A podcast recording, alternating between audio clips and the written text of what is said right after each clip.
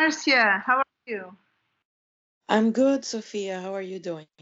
Everything's okay. Everything's okay. I'm so Good. happy today. We have um, we have a topic that uh, we we got from last week's discussion called Yes, stress at work. yes, stress at work. It's a very interesting topic. Yes, it's uh, it's particularly uh, relevant now during the pandemic because our working habits are changing. Mm-hmm. Indeed. So uh, it is important for us to take a step back and uh, understand how this is impacting stress at work. And Mm-hmm. last week we we addressed this uh, from a more gendered perspective, Mm-hmm. how the new working habits were impacting uh, women. Mm-hmm. And uh, from that discussion, we we decided to touch more specifically the the general topic of stress at work without a without necessarily having this gender uh, perspective. Mm-hmm. So I was um, I was reading about because what has basically changed uh, during the pandemic. We have seen an increase in remote work. Mm-hmm. Yes. So we it's difficult to foresee what are the long-term impacts of, of the pandemic no it's difficult to see will it be a new trend will more people work remotely Mhm. or once the pandemic how can we say finishes or Mhm. stabilizes will we go back to the previous routine Yes. So as as as countries start uh, easing down uh, their their lockdown measures, as the economies start opening up, what what will be the new the new norm? Uh, will will we go back to to the way things were? Uh, will there be a kind of a hybrid system, uh, you know, in which everybody will will keep on working from from home, but not uh, completely uh, as as they were uh, as soon as the um, the the the virus hit um, and everything needed to shut down or or will will it be something else entirely something that we cannot yet uh, foresee? And what is your opinion? What do you think will happen?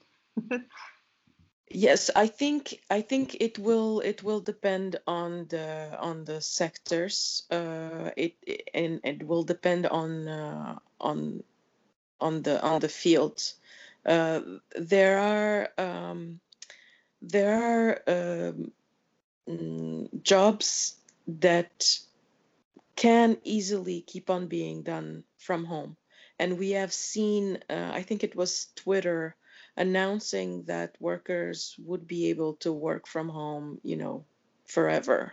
I, I think that is that it was Twitter announcing this. So yes, fields like uh, you know, uh, social media related uh, will probably, you know, will probably keep this this method of uh, workers being able to work from home if they if they so wish. Others might not um, be so easy to to completely uh, transform into um, remote uh, posts.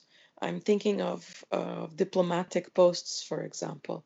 I think that as much as uh, the pandemic has forced diplomats into, you know, um, into the virtual world, I'm not so sure if if they are uh, happy with this, and I think that there will be um, there will be a push uh, to have uh, to have business going back uh, to the way it used to be before the the pandemic. And then there are jobs that will, you know, that were weren't being done from home anyway, like essential essential jobs, like you know, hospital work um, and you know cashiers at the supermarket so those you know will will carry on as they are and obviously all the manufacturing uh, jobs yes yes the agriculture related jobs mm-hmm. i think one interesting sector to to see the development is the education mm-hmm. i think we will uh, I, I don't my my crystal ball is not working nowadays but I, education will be will become probably more blended in the sense that it will incorporate more remote or more distance learning. And uh, I, th- I think so i think it will be probably a, a sector that will will be more impacted mm-hmm. by it. But of course it's very difficult to to, to foresee what will happen. Yes i i agree. But my my concern is now what will happen? Because the topic of this of this uh, uh, podcast today is stress at work. So, what will happen with the levels of stress at work? Because what we've seen last week, and uh, we've we've published some um, some resources uh, to support the our discussion last week that state that the levels of stress have increased, particularly with people that had uh, young children under their care during the pandemic because they had to somehow uh, make a you know try to make both ends meet in the sense that they they had to take care of their children because they were out of school but also they had to work uh, regular hours from home. And um, how so we know that the levels of stress have increased particularly for women but i think it was i think it's interesting that we look at remote work even before the pandemic because there were already people working remotely even before the pandemic depending on the sectors. So one uh, one study that i that uh, we came across was actually conducted by the united nations uh, the and uh, it concluded that uh, 43% of remote workers, and this was before the pandemic, so this was in 2017. Mm-hmm. 43% of remote workers experienced stress compared to 25% office workers. So, mm-hmm. um, what we see is that uh, by uh, default, remote work is more um, likely to cause stress. Mm-hmm. And what are the reasons for that stress? There are different. There are different uh, levels. Um, one is uh, issues with the communication. Mm-hmm. So um, it's, for instance, uh, the verbal communication. Uh, let's say emails, for instance, if you work mostly with, with emails, they might be misinterpreted if there is no physical cues. So this was actually one of the topics we mentioned in our third post- podcast, which was the the communication, mm-hmm. where we we we stated that when we communicate as uh, human beings, the vast majority of the communication is done through our tone of voice, through our physical expression. And mm-hmm. very few, uh, between 10 and 20%, is the actual words. Mm-hmm. So the way we communicate. And when we pass on to to communicate by email, for instance, we lose all that, all that part that is so important in the way we communicate. So mm. this might lead to a lot of misinterpretation. So that is one of the causes. The other, uh, the other, another cause is the difficulty in managing conflicts. If you're at a distance, it's more difficult to solve conflicts.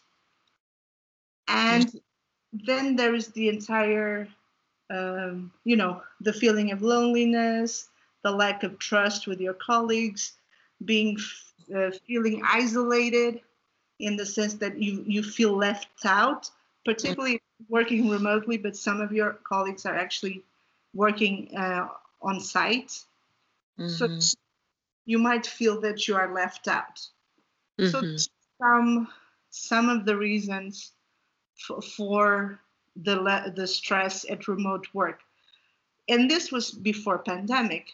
During mm-hmm. the pandemic, what happened is that besides these issues, you would have additional issues caused by you know the anxiety of living in a pandemic mm-hmm. uh, responsibility for caring for others if you have young mm-hmm. children or people that you need to care for because a lot of services were discontinued namely um, schools so the, the, the concern here is we know that remote work entails higher levels of stress if that is the future if if our crystal balls are working and we foresee that more and more sectors, when possible, will adopt remote work, then we have to somehow um, take that into account in order to manage human resources accordingly. We know that the levels of stress will increase.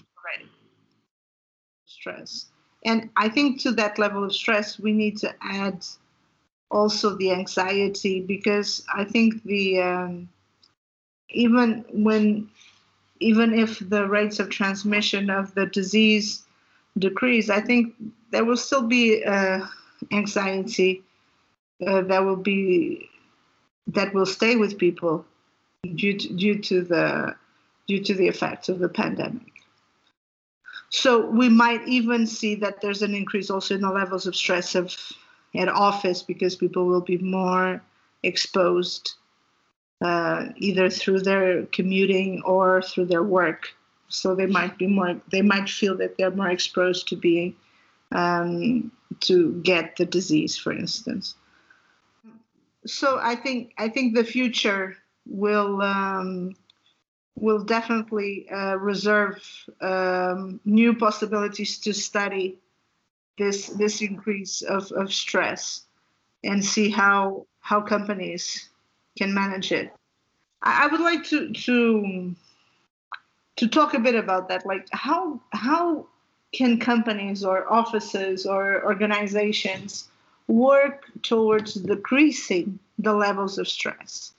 And how mm. do we make them aware that it is very, very important? I mean, if you have let's let's look at these uh, stats from the um, this 2017 uh, study.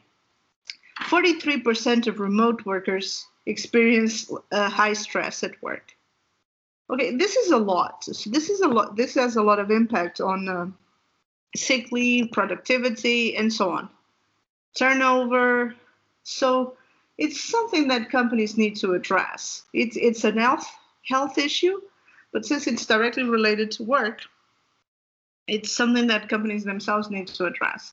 So I was wondering what what are the lessons to be learned from other companies or what should be implemented in order to prevent uh, this the situation of uh, a vast uh, portion of the workforce feeling very stressed. Mm-hmm. Well, uh, we've we've all heard stories of of of people who work extremely hard um, uh, it, it, in their lives. They you know they work long hours, weekends, and you know they they reach a certain point they reach a certain age and their their health starts giving giving away. So what a lot of people do when that happens is that they change lifestyles completely. Um, so they they start doing something else. They you know they they question uh, everything they have done and and they they start moving in a different direction uh, so that is you know it's a more you know individual perspective. But there there are also people who who have a change of heart and they they try to bring the lessons learned into into corporate settings. So they do apply this idea that that work uh, or that life is not just about work into the into the corporate environment so they they do become more attentive to you know um, to their colleagues and to the their colleagues' personal lives. Um, they they start um, uh, putting limits to the amount of, of of hours they work, and they also start you know putting lim- limits on their on their weekends. And uh, uh, that that seems to be well uh, received uh, by you know by the colleagues by everyone in in the teams they are a part of. But it still seems like it's an individual uh, process. Yes. So it's your own let's say you have you get a wake up call basically mm-hmm. and you you decide to change your your lifestyle but usually that wake up call is already uh, quite extreme not usually, right. but it can be quite extreme. Like you can have a breakdown, you can have uh, uh, physical health issues due mm. to high levels of stress. So sometimes it's already quite extreme that you get that uh, wake up call. But mm. I think it is obviously those examples are good to understand like what might happen and how they cope with it in a successful manner. But how can organizations on a structural basis improve that or mm-hmm. prevent that that level of those levels of stress and uh, yeah and make make sure people don't need to get a wake up call right well if the person who has the wake up call is the boss then uh, he or she will you know will will have a, a, a trickle down effect on the company.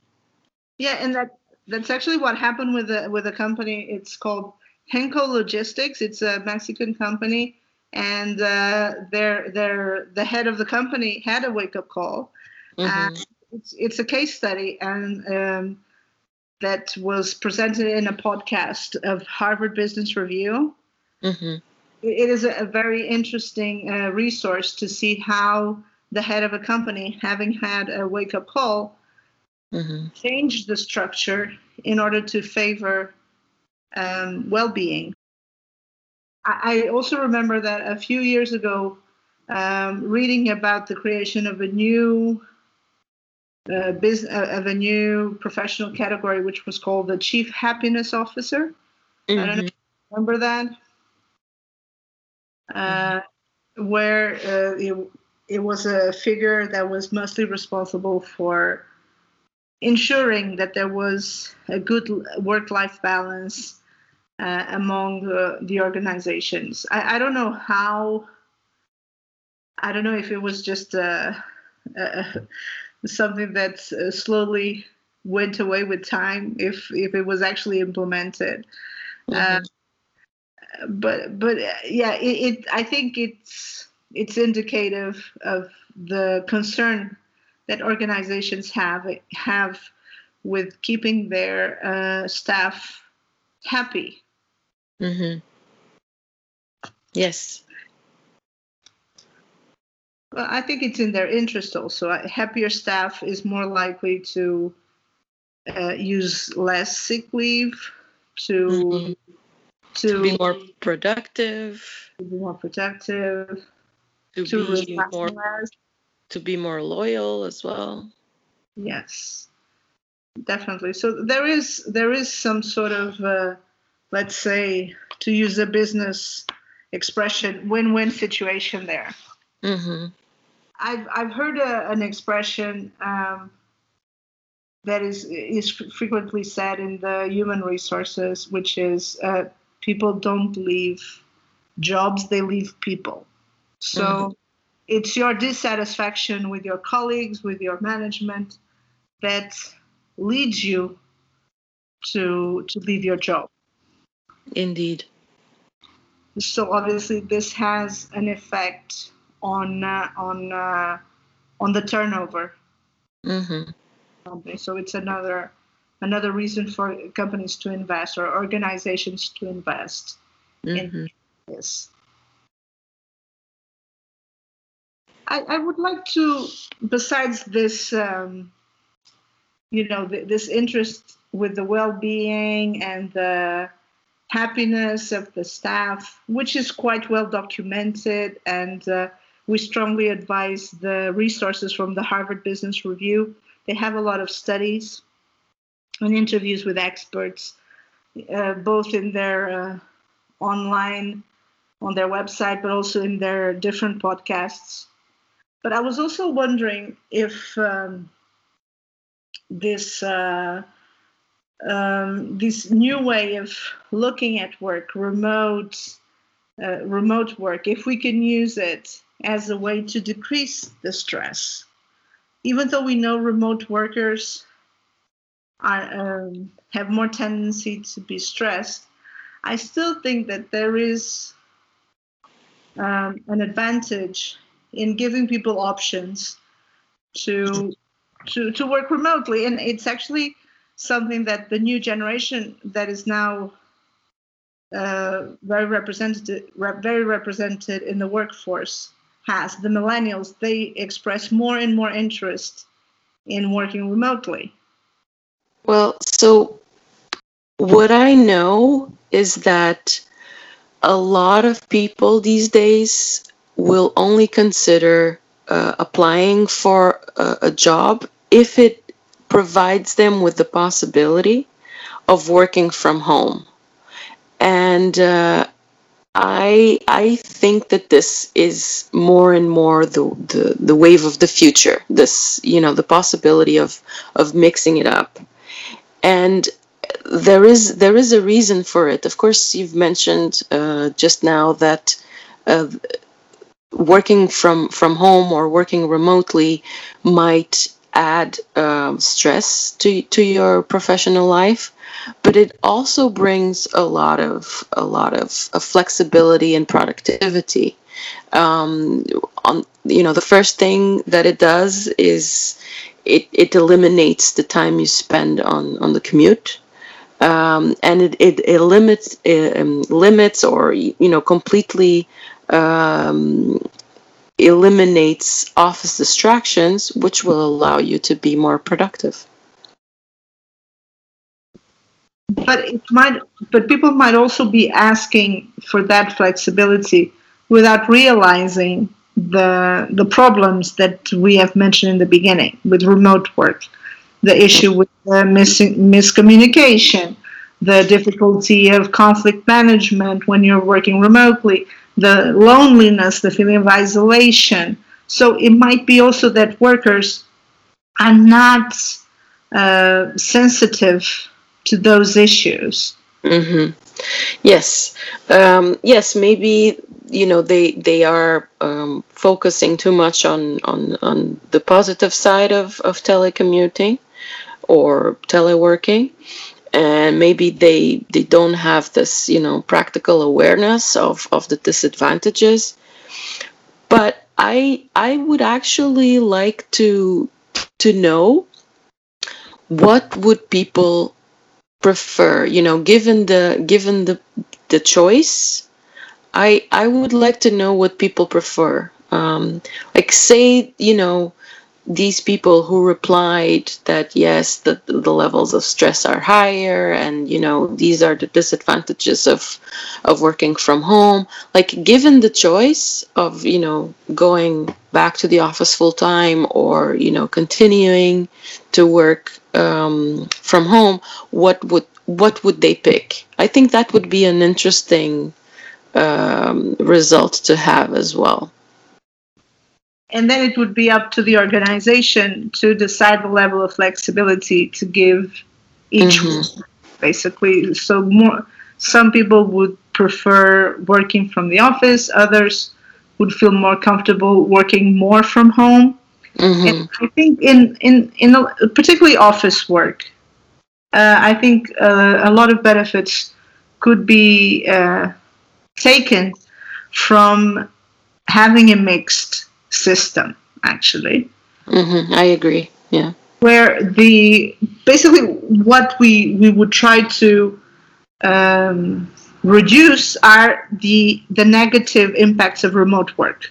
This feeling of isolation and this uh, these problems with communication could be better solved if people had some days at at work. So this this would be something that would be beneficial for organizations to consider with small teams, probably more like pilot studies, like um, to to understand if this could be done on a small scale.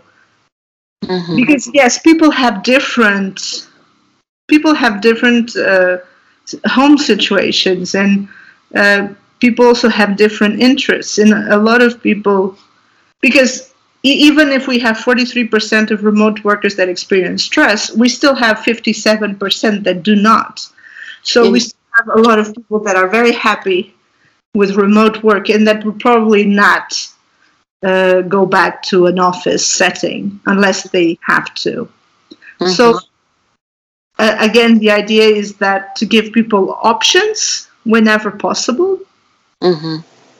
Um, and that ultimately, if you empower people, ultimately it would improve theoretically their uh, satisfaction levels. Mm-hmm. That would positively impact also the, the organization as a whole, we assume. Yes. But I still, I, it's, it's still, it's still very tricky. I, I, must say I was a bit discouraged when I when I saw the statistics on remote work because I, I, I try as much to to work remotely as much as possible, even before the pandemic, uh, and uh, and for me it is perfect. It's uh, an ideal setting for me.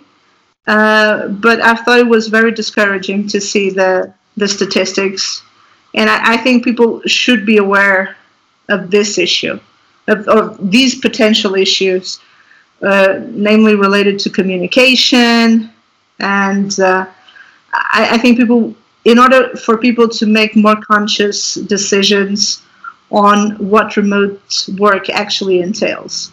Mm-hmm. I agree. And I also, okay, maybe it's a bit off topic. I was also, I, I think it's also relevant to consider the factor age uh, maybe people that are uh, slightly older uh, would benefit more from remote working. So we see that millennials are asking for more and more uh, remote working possibilities.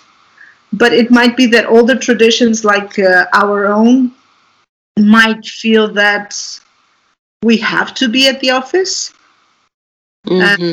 because that's how we were educated in a way that you have to be present at work. You need to put your hours and be present. Mm-hmm. That, that this this is also an intergenerational issue where mm-hmm. we need to give we need to educate the younger generations. Listen, remote work has its problems.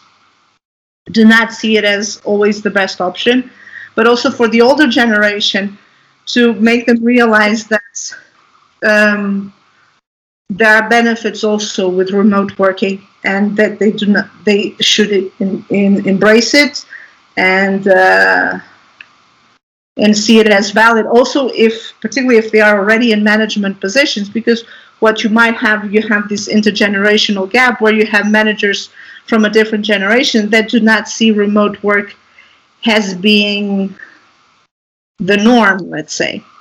Mm-hmm. Indeed, I I agree with. It's a very interesting um, observation.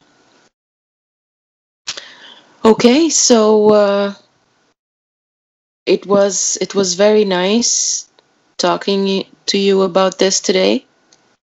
Yes, even if remotely. You see, I would I would rather I'd rather we we would do it uh, on site Mm, you and me sitting together and having this conversation. We can only do it remotely, yes, exactly. This is an, another advantage of of uh, of of re- remote uh, of you know of the virtual world. That's true. That's true. Even though we are not millennials technically, even though we are very close to to their to that generation, we, we still embrace the advantages of remote working. Yes, indeed, indeed. Okay. Take Okay. care. Bye bye. Take care. Bye. Bye.